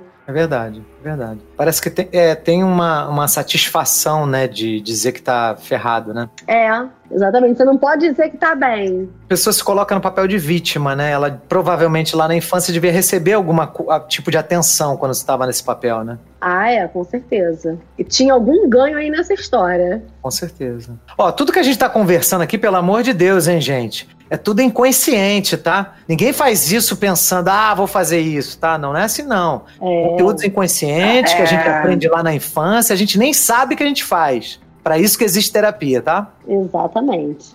Ninguém é doido Sim, de fazer um negócio desse conscientemente, né, gente? Porra, de jeito nenhum, né? O próprio o, o, o protagonista do filme não sabe que ele tá nesse processo. A gente aqui que tá avaliando, né? Aham. É, com certeza. E você vê que é um processo de autodesvalorização e autopunição muito grande, né? As pessoas fazem isso e ele também, né, no filme. Acaba fazendo isso. Quando o menino começa a elogiar ele pela coragem, ele não reconhece, né? Essa coragem. Ele só reconhece quanto ele foi covarde em relação ao filho. Sim. É, e, e as pessoas têm uma, uma, uma falsa ideia, né? Porque, assim, é, eu percebo que as pessoas ficam gastando muita energia pensando assim: ah, se eu pudesse voltar atrás. Quantas vezes eu ouço as pessoas falando essa frase, né? Se eu pudesse voltar atrás, como se existisse uma máquina do tempo para ela voltar e refazer. Cara, a vida te dá segundas chances todos os dias. Só que não vai te dar a chance que você queria lá de 10 anos atrás. Não vai fazer isso. Ela vai te dar uma nova chance com circunstâncias novas. E cabe a você fazer aquilo que você acha que você deveria ter feito há 10 anos, você faz hoje, porra. Exatamente. Não adianta você Aproveita a passar a oportunidade. vida inteira, né, achando que vai voltar atrás, se culpando, arrependido e se fazendo de vítima, porque não vai adiantar nada, isso não vai mudar nenhuma situação. Então tem que olhar pra frente e fazer hoje, né? Fazer na- nas próximas oportunidades que você tiver. É. E outra, se tivesse feito diferente, será que não estaria arrependido hoje também? É, também tem Querendo isso. né? voltar atrás, não tem garantia nenhuma de que não, né? É, quem disse, né? Que, né? Pois é. Quem garante? Teria outros tipos de trauma, né? É claro que nessa situação ele abandonou a família, né? Então isso é sempre uma coisa negativa. Ele de fato ele errou, ele foi covarde, né? Mas Ah, sim. ele foi dessa forma porque não buscou ajuda, porque ele não precisava lidar com isso sozinho, né? Na verdade ele não deveria lidar com isso sozinho, né? Exatamente. Né? Era a forma que. É, é uma coisa que não deve ser feita, né? Dele abandonar a família, lógico. Mas é, foi a forma que ele conseguiu lidar com a situação, porque ele não teve a coragem de pedir ajuda. Na verdade, ele não foi corajoso, né? De, de olhar para si, pedir ajuda, reconhecer que ele não conseguia lidar com aquilo ali, de que é, alguém poderia ajudá-lo, né? Que, que ele poderia fazer diferente. Na verdade, as pessoas têm muito isso, né? Elas acham que elas não podem mudar, que elas não vão conseguir, que elas não têm como fazer diferente. Então, pode ser que ele, ele poderia achar que, ah, eu não vou conseguir fazer diferente disso, né? Eu não vou conseguir mudar. Então, ele fez da forma que ele achou que ele né, que era melhor, que era que ele conseguia, né? É. Quando, na verdade, ele poderia ter feito de outra forma. Isso que pedisse Renata- ajuda, né? Isso que você falou, Renata, eu gostei muito, porque tem muita gente que chega pra mim e fala assim: não, eu sou assim, eu sou desse jeito, é a minha personalidade, eu não tenho como mudar. É impressionante como as pessoas pensam nisso, né? Nossa, a gente que sabe que isso é uma horror isso. mentira, cara. Ninguém é, né? A gente está. É. A a nossa personalidade está sempre mudando. E, e- e muitas vezes a gente não é quem a gente gostaria de ser. A gente é um resultado de todos os traumas, de todo o sofrimento que a gente teve no passado. A gente não é, de fato, a gente, né? É uma conquista muito especial a gente conquistar ser quem a gente é. Com certeza. Se a gente tivesse tido outras experiências, a gente não seria quem a gente é hoje. Seria uma outra pessoa. né? Sim. Então, mesmo quando a gente se arrepende de ter feito algo, de não ter feito algo, se a gente tivesse feito diferente lá atrás, a gente teria experiências diferentes e hoje seria uma pessoa diferente. A gente nunca tem como saber se seria melhor ou pior. É impossível a gente saber isso. É verdade. Rogerinho, o que, que você acha da relação que o Tyler Rake, que é o personagem do Chris Hemsworth, tem com o menino lá, que é o Ovi Mahajan? Eu só achei que eles criaram uma, uma conexão ali muito rápido, né? Foi- achei meio forçado assim. Mas eu, eu gostei daquela cena da, da cama, né? Que é quando eles têm essa conversa ali, que é o único momento que eles realmente têm tempo, né? De ter alguma conversa pra criar alguma conexão, né? É, não tinha muito que tempo pra, pra criar vínculo, né, Rogério? Porra, nego dando É. tiro, né? Porra, matando. Não, pô, não dá, né? O negócio tem que ser rápido. Agora, você, você percebeu que ele, ele olhava pro cara de um É, eu acho que jeito. o garoto ele, ele tinha uma, uma, uma carência né, de uma figura Isso aí, paterna. assim. é isso que eu ia falar. Aí acho que ele acaba substituindo, assim, né? me- Rapidamente, né? Exatamente. Ele Você não achou que ele admira esse personagem mais do que ele admira o pai? Porque o pai é uma figura opressora, né? Um criminoso que, que, que, é, só sabe atuar através da agressividade. Claro, esse também é agressivo, mas de um jeito diferente, né? É, acho que é a primeira vez que ele tem um- uma figura assim masculina que, é querendo tomar conta dele, agindo em defesa dele. Tem, tem, o- tem outro, o, o Raju, né? O, o Força Especial lá indiano também, que, que não sei se conta. cuida dele. É, mas a gente não, não vê qual é a relação dos dois, né? Não sei se ele toma realmente conta ou solta lá meio que. Ah, eu, eu acho que não toma muito conta, não. Porque ele, ele quando. Você percebe que quando ele, ele se relaciona com o Tyler, ele, ele, ele, ele espelha o, como se fosse o pai dele, né? Ele, ele projeta, ele projeta o pai no Tyler. Vocês perceberam isso? De- dele projetando uma figura paterna na- nesse personagem? Sim, Sim. sim, percebi. Eu percebi, ele estava procurando ali um afeto do Tyler, né? E também compara o Tyler ao pai. Ah, você me você é igual meu pai, você, você me trata como se eu fosse uma mercadoria. Tem uma hora que o menino fala isso pra ele. Ele projeta e o Tyler é fisgado, né? Por essa Sim. projeção. O Tyler também projeta, né? Também projeta. Ele. Também projeta nele o filho. É. O filho. Agora, vocês percebem no consultório de vocês essa carência de, olha, meu pai não tem tempo para me dar atenção, ele está sempre trabalhando e eu não tenho em quem, né? Como é que eu vou né, aprender a ser homem ou, ou, de quem eu vou receber atenção. Vocês percebem isso né, nos jovens? Eu atendo pouco criança, né? Não sei, não sei, você atende bastante criança, Renata? Não, eu não atendo, não atendo nenhuma. Nenhuma, né? Grazi, na, nos teus atendimentos você já percebeu essa, essa, essa ausência paterna? Sim, crianças, adolescentes e jovens. Adultos também trazem isso. Também. Que né? essa carência, né? Esse eu não tive isso da minha família. Meu pai estava sempre trabalhando, viajando, a minha mãe sempre trabalhando, muitos ou foram cuidados por irmãos mais velhos ou pela empregada. Tem uns que nem pelos pais foram cuidados, né? Eu também atendo é, lá no público com violência doméstica, então tem, lá é muito comum, né?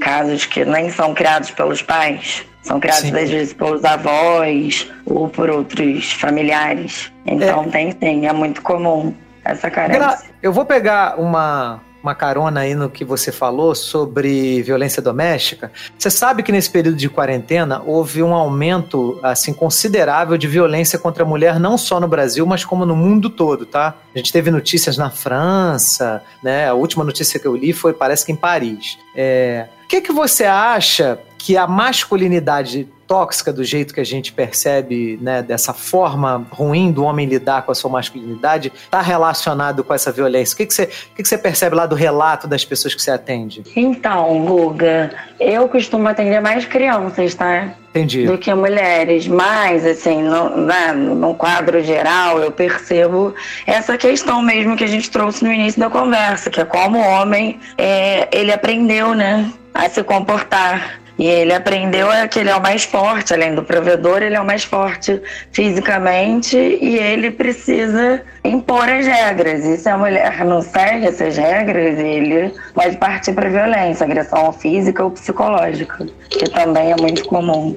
Então ele diminui essa mulher, né? ele agride, ele comete uma série de abusos, né? Em relação é. às mulheres, por uma questão de achar que é o superior. E também tem um traço de personalidade, né? Alguns são mais agressivos, que também existem mulheres mais agressivas, aí é também característica da pessoa. A Renata deve perceber muito isso na clínica dela com casais. Uhum. Você passa por isso, Renata, de, de, de, de tratar de pessoas que são vítimas de violência? Sim, sim. É, mulheres, né, principalmente. Sim. Olha, existe caso de mulher que bate em homem. Isso também acontece, mas é óbvio que é, não é a maioria, é um bem caso, caso isolado, né? Mas é, tem bastante, sim, é, o homem querendo realmente mostrar a, a superioridade, né? Pela força.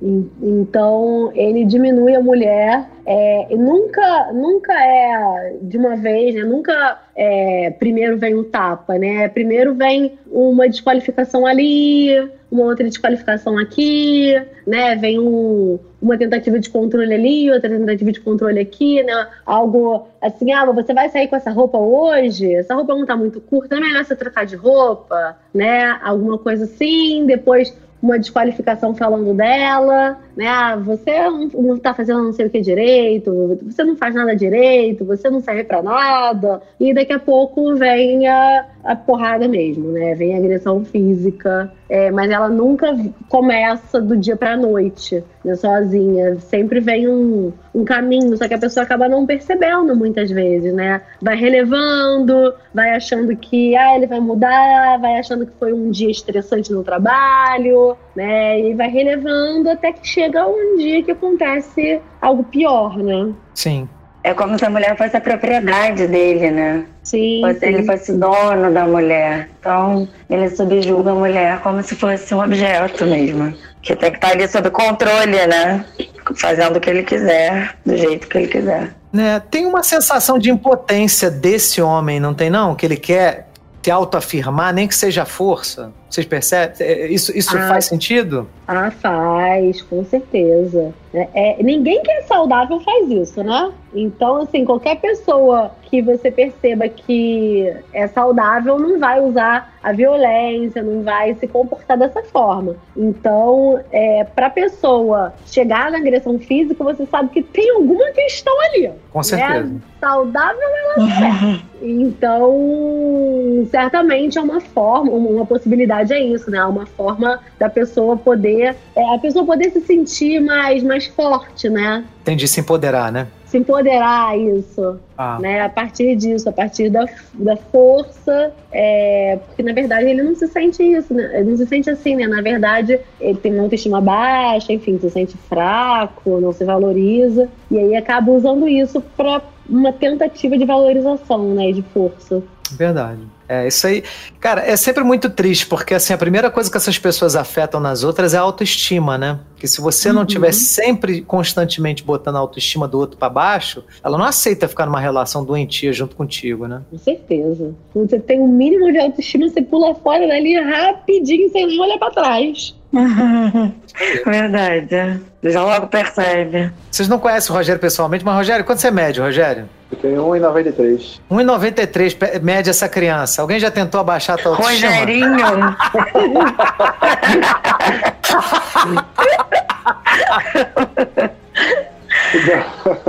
Não, não, ninguém conseguiria baixar minha autoestima. Não alcança, né? Que a pessoa não alcança. Não alcança, porra. 1,93m, porra. Tem que subir na escada pra baixar a tua autoestima, rapaz. Pois é. Ai, ai. E é a mesma altura do, do Chris Hemsworth. né? É mesmo? Ele tem 1,93m, cara? Ele é alto assim? Porra. É. Sinistro aí. Ele só não é tão forte quanto eu. Até parece. Are you always this brave? I'm not brave. You rescue people. Gente, então vamos para as nossas considerações finais, tá? E aí eu vou pedir que cada uma fale aquilo que acha que é importante. Por que, que esse filme é legal? O que, que gostou mais? Qual a parte da psicologia que, que dá pra gente observar ali? O que, que a pessoa pode aproveitar daquilo ali, entendeu? Aí eu vou deixar livre para vocês, tá? Aí eu vou pedir só que vocês deem uma nota de 1 a 5, justifique sua resposta e fale aí o que vocês acharem melhor, tá? Rogerinho, com suas considerações finais. Não, eu pô, gostei bastante do filme, foi uma surpresa assim né, na, na quarentena, a gente não tem muita. Não tem muito estresse ainda de, de, de blockbuster, assim, o cinema tá parado e tal, então é bem maneiro ver um filme assim. E é, é um filme de ação, como a gente falou lá no começo, feito por, por quem entende, né? Quem, pelos dublês e tal, então tem muito. É, é um filme muito bem feito, né? E eles também colocam, é, tirando o Chris Hemsworth e o, o, o cara lá do Stranger Things, o, o xerife, Sim. é David Harbour. David Harbour. Tirando eles, é, os, os atores são todos indianos, né? E, e- e o, o Saju, ele tá de igual para igual com o Chris Hemsworth, né? Tipo, você acha que qualquer um ali pode ganhar aquela briga, né? Então, é um, é, tem esse aspecto também que é, que é diferente, né? O filme também se passa todo lá na Índia, assim, então é bem... É, é um filme de ação com alguns clichês que a gente já viu por aí, mas que traz essas novidades assim que não, não, não acontece muito, né? No- geralmente, tipo, o vilão é, é o, é o ator de Hollywood, ou, o herói é o ator de Hollywood e o vilão é o cara lá que só tá lá pra morrer mesmo, né? Nesse Sim. filme não, né? Tem algumas camadas é, mais legais. Tá. Eu tenho duas perguntas pra te fazer, Rogerinho. Primeira, o que, que você achou da luta do Chris Hemsworth com a- os menores de idade, as crianças, tudo com facão, fuzil, escopeta, mas o pessoal tá achando que é um absurdo ele bater em criança. O que, que você achou? Cara, assim, é, é realidade, né? No, no Brasil também, no, no Cidade de Deus mostra lá aquelas crianças, né? É, é a realidade do- do- de cada país que tem isso, né? Infelizmente, é, é normal, principalmente lugares que tem crime organizado, droga e tal, eles usarem criança. E, pô, Sim. a, a alternativa da criança é trocar tapa com o Chris Hemsworth ou ser jogada do prédio, né? Então, pô, é melhor que o Chris Hemsworth ainda deu um tratamento bom pra eles, né? É, eu achei. Ele não E matou ele- ninguém, cara. Não, e ele, Não ele matou não, não queria brigar com as crianças. Ele não. Você vê que a postura de luta dele, quando ele tá lutando contra os soldados e contra os outros caras, é uma. Totalmente quando diferente. Ele tá, quando ele tá lutando com as crianças, ele, tá, ele não tá confortável com aquilo. Ele quer parar a agressão, quer que a criança saia dali né, e quer seguir o caminho dele. Veja bem, não são crianças normais, né, cara? São os Goonies do inferno, né? Vocês sacaram essa fala? Ele foi uma criança, Ah. né? Cara, eu ri muito Vai. quando ele falou isso, no, no- que ele fala isso no que toca, ó. Acabei de ser atacado pelos Goonies do inferno.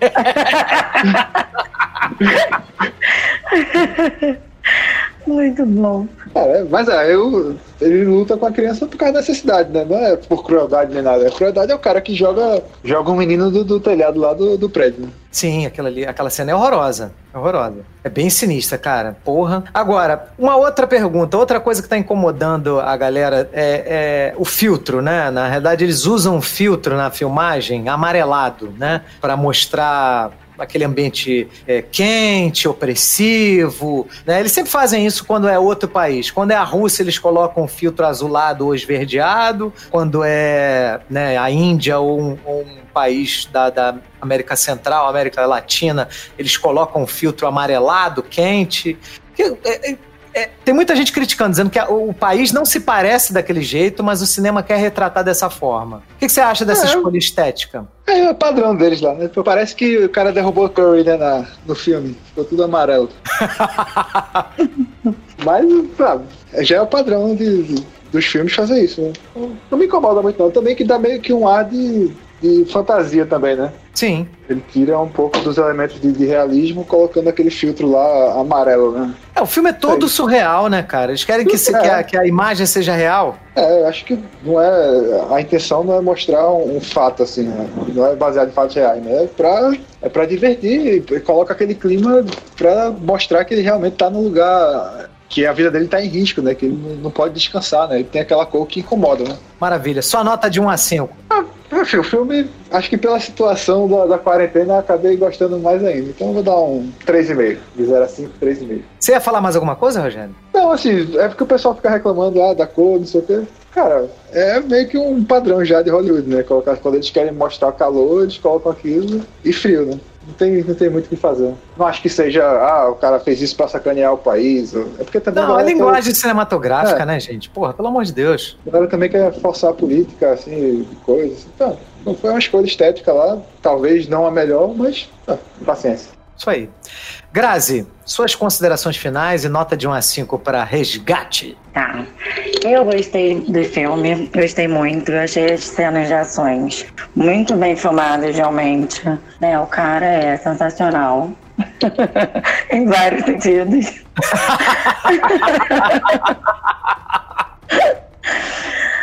Mas assim, a mensagem que ficou do filme, né, a respeito do personagem é essa questão que eu acho que eu trago para as pessoas poderem refletir sobre, entrar em contato com as suas emoções, né? Você não precisa ser forte o tempo inteiro e nem carregar o mundo nas costas. Então eu acho que as pessoas poderiam se sentirem dificuldades. Gente, procurem ajuda profissional, procurem terapia. Vocês não precisam ser fortes o tempo todo, tá? Esse é um filme que retrata muito bem isso e também a questão do suicídio, né? Porque como a gente conversou, que é uma questão muito séria.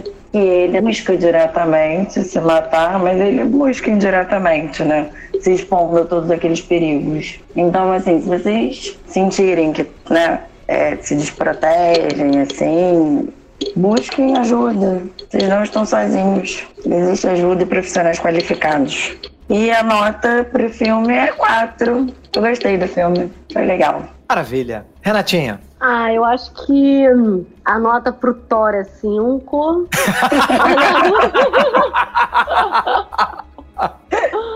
a mais com louvor. é, pro filme, eu, eu dou 3,5 também. Eu achei. Achei legal, sabe? Achei bem feito. É, nada surpreendente, né? Um típico filme de ação, assim, com tiro, porrada e bomba. Mas é, achei um pouco confuso no início, eu não tava entendendo direito algumas coisas. É, a história dele mesmo achei no início um pouco confusa, mas depois a coisa foi se desenrolando. É, eu, eu gostei sim. E ah, ainda mais agora como ele mesmo falou, né? Nessa, nessa época de quarentena, né? Como, como o Rogerinho falou, torna mais atrativo ainda, né? Tudo, tudo tá ficando mais atrativo nessa época, né? É verdade. É, e, e com relação às questões psicológicas do filme, eu acho que é bem isso mesmo que a Grazi falou, sabe? De, cara, se alguém tiver é, é, é, se sentindo sobrecarregado, né, é, com alguma dificuldade de lidar com alguma situação, todo mundo tem problemas, você não é fraco por causa disso, você é, não é problemático, não é doente, não é nada disso. Né, você pode sim buscar ajuda, você vai conseguir resolver aquela situação de uma forma muito mais rápida, muito mais tranquila, menos dolorosa, menos sofrida, né? Não tem necessidade de, de, de passar por qualquer situação dessa maneira, né? Você pode sim passar por qualquer coisa da sua vida de uma forma mais leve, é, aprender com isso, para que outras situações você consiga lidar de uma forma melhor, né? Então, você não precisa passar por isso sozinho, você pode sim buscar ajuda. E, uh, na verdade, isso é um ato de coragem, né? Você acha que isso é um ato de fraqueza, é o oposto. Isso é um ato de coragem, porque você precisa ter coragem para você olhar para si, porque não é todo mundo, não. Porque vou te falar que, olha, é verdade. Terapia não é um negócio fácil, não. Entendeu? Não é mole, não. Não é mole, não. Às vezes o pessoal é acha que terapia é só contar. Ah, meu dia foi assim, assim, assado. O pessoal acha que é assim, diário. Meu diário, meu querido diário. Às vezes fazer terapia é mais difícil do que matar aquele monte de bandido ali, gente. Sabem de nada. É. Não, não é assim não. Tem que ralar, meu filho. Pois é, pois é. E como? É pros expostos. É sinistro. Aí a sua nota pro filme é 3,5, né? Tá certo. É. Cara, eu vou dar uma nota 3, porque esse filme, assim, eu gostei dele, é um filme bom, achei maneiro, mas achei o filme, assim, nada demais, né? Ele foi comparado a John Wick, pelo amor de Deus, não chega perto. O que, que você achou, Rogério? Você acha que chega perto de John Wick esse filme? Não, não. Falta, falta o charme do, do John Wick. Falta ele é matar diferente. pelo menos dois bandidos com lápis, né, cara? Porra, pra chegar perto de John Wick, né? Não, é, é- é que eu, eu acho que o, o pessoal que fez o John Wick, eles, eles tinham mais, mais carinho, tiveram mais tempo e mais tudo pra preparar a, a coreografia e as coisas, né? Acho que tem. É diferente. O John Wick ele tem um capricho assim a mais, né? Ele é, é o É. padrão. É o padrão do filme de ação hoje em dia, é o John Wick, né? John Wick é um Esse filme bom também. elegante, meu irmão. É um filme, porra, com Exatamente. mitologia, filme estiloso, foda pra caralho. Melhor luta de faca que eu já vi na minha vida. Acho que melhor luta de tudo que eu já vi na minha vida. De lápis, de Até cavalo. faca, cavalo, ninjas em cima de moto. Vocês já viram John Wick, Grazi e Renata? Eu acho que não. É Pelo com Keanu Reeves. Eu não sei, não. Acho que não. Cara, Eu é ainda não. é muito, muito, muito bom. É muito bom. É impressionantemente bom. Tem, tem na Netflix e tem na, tem na Prime também. Tem na Netflix como De Volta ao Jogo. Ótima dica pra quarentena. Exatamente. Dica excelente. Vou assistir, então. Então, assim, John Wick, pra mim, é o top. Esse filme é legal, maneiro, divertido, gostei. O que eu achei mais interessante nesse filme da gente discutir, por isso eu chamei duas psicólogas, né, pra, pra gente conversar, é a questão emocional do personagem, né? Porque as pessoas, e e até vou aproveitar aí a Renatinha que tá aí de terapeuta de casal, né? Que tem casal que acha lindo, né? Sentir ciúmes, né, Renata? Ai, meu Deus, Acha que fala. ciúmes é prova de amor, né? Jesus tem. Ele não tem ciúmes de mim, ele não me ama. Ou então ela não tem ciúmes de mim, ela não liga pra mim. Isso é uma maluquice, né, cara? É uma maluquice. É uma visão distorcida do amor, né? Amor não é ciúme, não é posse, não é o, o quanto você aguenta o outro, não é nada disso. né? As pessoas acham que ciúme tem a ver com é, é- é com amor, só que na verdade ciúme tem a ver com insegurança. Com certeza. Você ter ciúme significa que você é inseguro, você é inseguro de si, você, você é inseguro do seu relacionamento, você é inseguro da pessoa que tá contigo. Então, é isso que é o ciúme, não é amor. Você quer é, é, é, se sentir amada, você quer demonstrar amor pela outra pessoa. Tem tantas formas legais de você fazer isso, tantas formas que realmente você vai demonstrar o seu afeto, que, cara, não é com ciúme. Ciúme realmente vai só acabar com o seu relacionamento. Verdade. Eu puxei esse assunto do ciúme porque o ciúme é uma emoção de disfarce. Segundo a análise transacional, a gente tem cinco emoções que naturais, todo, todo ser humano cresce com cinco emoções naturais, que é alegria, tristeza, afeto, medo e raiva. Raiva, tá? Que o pessoal fala mal de raiva, raiva é maneiro, tá? É natural de raiva, tá? Claro, não é para quebrar a cara de ninguém, pelo amor de Deus. Mas é, Tirando essas cinco naturais, as outras todas a gente aprende em sociedade. Então, ciúmes é emoção de disfarce, é culpa, que é o que o personagem sente mais nesse filme, ele sente uma culpa tremenda, tanto que ele se sente credor, ele precisa pagar essa dívida com a própria vida, num ato super-heróico, coisa que não existe. Uhum. Né? Então, uhum. você tem é, vários tipos de, de, de, de emoções que são falsas, que estão entrando no lugar de emoções genuínas que não tem espaço para que você se expresse porque você não se permite. Por que, que você não se permite? Você pensa, ah, não vou sentir? Não. Até pode até pensar, mas isso é resultado da sua criação na infância, lá atrás. A sua família provavelmente não aceitava aquela algum tipo de emoção natural e você colocou outra no, no lugar daquela que a sua família achava que era feia. Ou que você entendeu que a sua família achava que era feia. Porque também tem isso.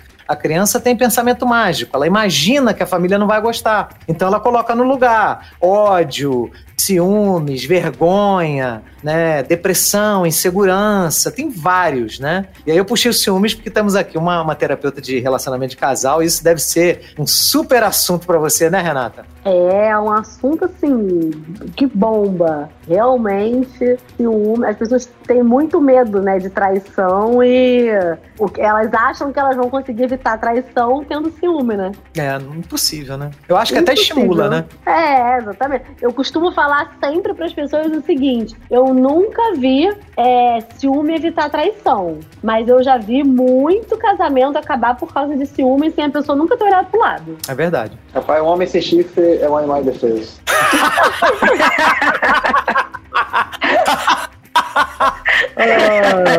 Rogerinho, você já sentiu um triunfo maligno? Como é? Você já sentiu um triunfo maligno? Não, não, sei nem o que é isso. Triunfo maligno é uma emoção de disfarce que a pessoa sente satisfação quando vê o outro se fuder. A gente só sente isso no cinema, ah, né? A galera fala, é Schadenfreude né, que chama isso. Não sei, é? É esse o nome? É, tem essa expressão, é Schadenfreude. É da onde vem essa expressão, Rogério? É alemão? É alemão, mas é, é, é o prazer que você tem no, em outro sofrer algum dano, né? Exatamente, então. Isso aí chama-se na análise transacional triunfo maligno, é uma emoção de disfarce. Você sentir prazer em ver o outro se fuder, você não tá ganhando nada naquilo, né? Então não é uma emoção natural, é uma emoção falsa. E isso, por que, que eu tô trazendo essa, esse conceito de emoção de disfarce? Porque quando você não é quem você é, quando você não tem permissão de sentir as emoções que são correspondentes àquilo que você está passando, é, isso é, é, é uma isso, a, a, de alguma forma, auxilia que uma pessoa tenha ideação suicida, pense em se matar, porque ela não consegue ser quem ela é, ela não se permite. Uhum. A partir do momento em que ela tem as emoções naturais dela, ela passa de para de pensar em besteira, em se matar, em se sacrificar, né, em doar sua vida para consertar algum erro do passado que não vai ser consertado. Né? A gente conserta os nossos erros no presente. É engraçado que as pessoas não usam matemática né, para pensar. Né? As pessoas falam assim: ah, eu errei lá no passado, mas aquele erro nunca vou poder corrigir. Como não, porra?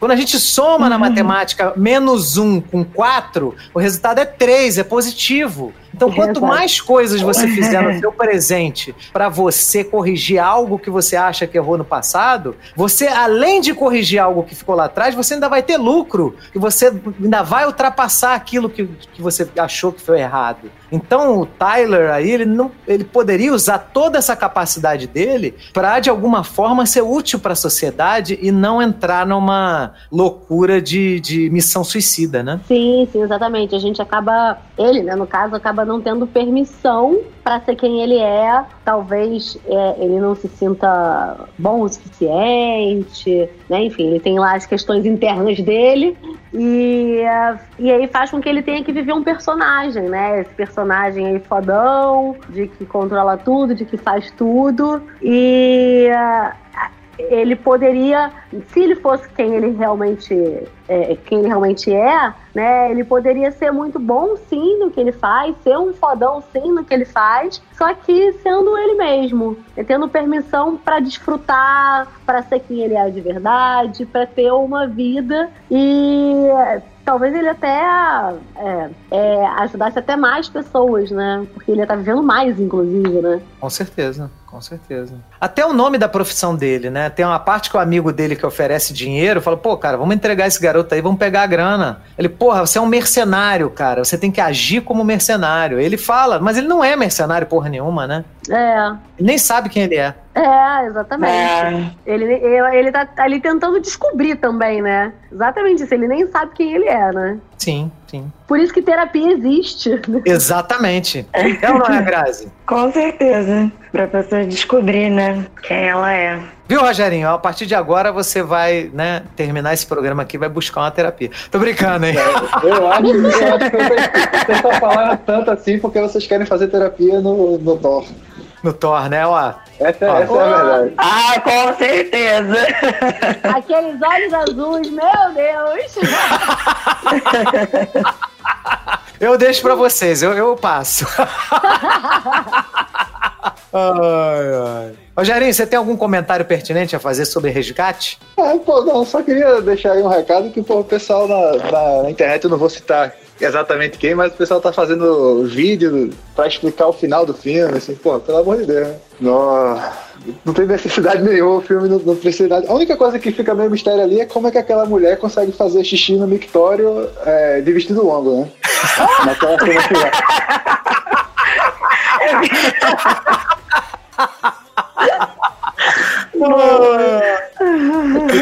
tem nada misterioso pra explicar aí no final daquele filme, pelo amor de Deus. Rogério, você como sempre, sempre, sempre com excelente comentário. Ai, eu tava sentindo falta desse tipo de comentário, rapaz. É, comentário pertinente, inteligente. Pô, esse é um comentário pertinente. é isso aí, galera.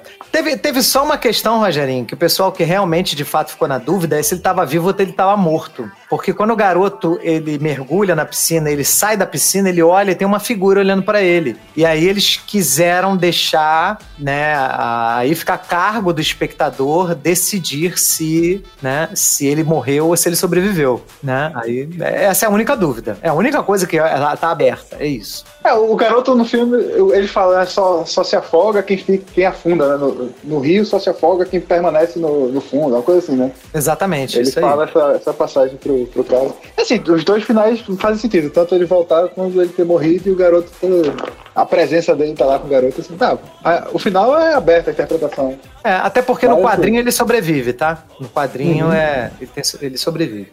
Cara, se fizer sucesso, é óbvio que eles vão sobreviver, né? Aí vocês vão ter, né, o prazer e deleite de ver Chris Hemsworth dando porrada de novo. O que, que vocês acham? Ótimo! Eu curto Resgate 2. Né? Eu apoio. Eu apoio. Vamos fazer uma campanha, Renatinha. Resgate 2.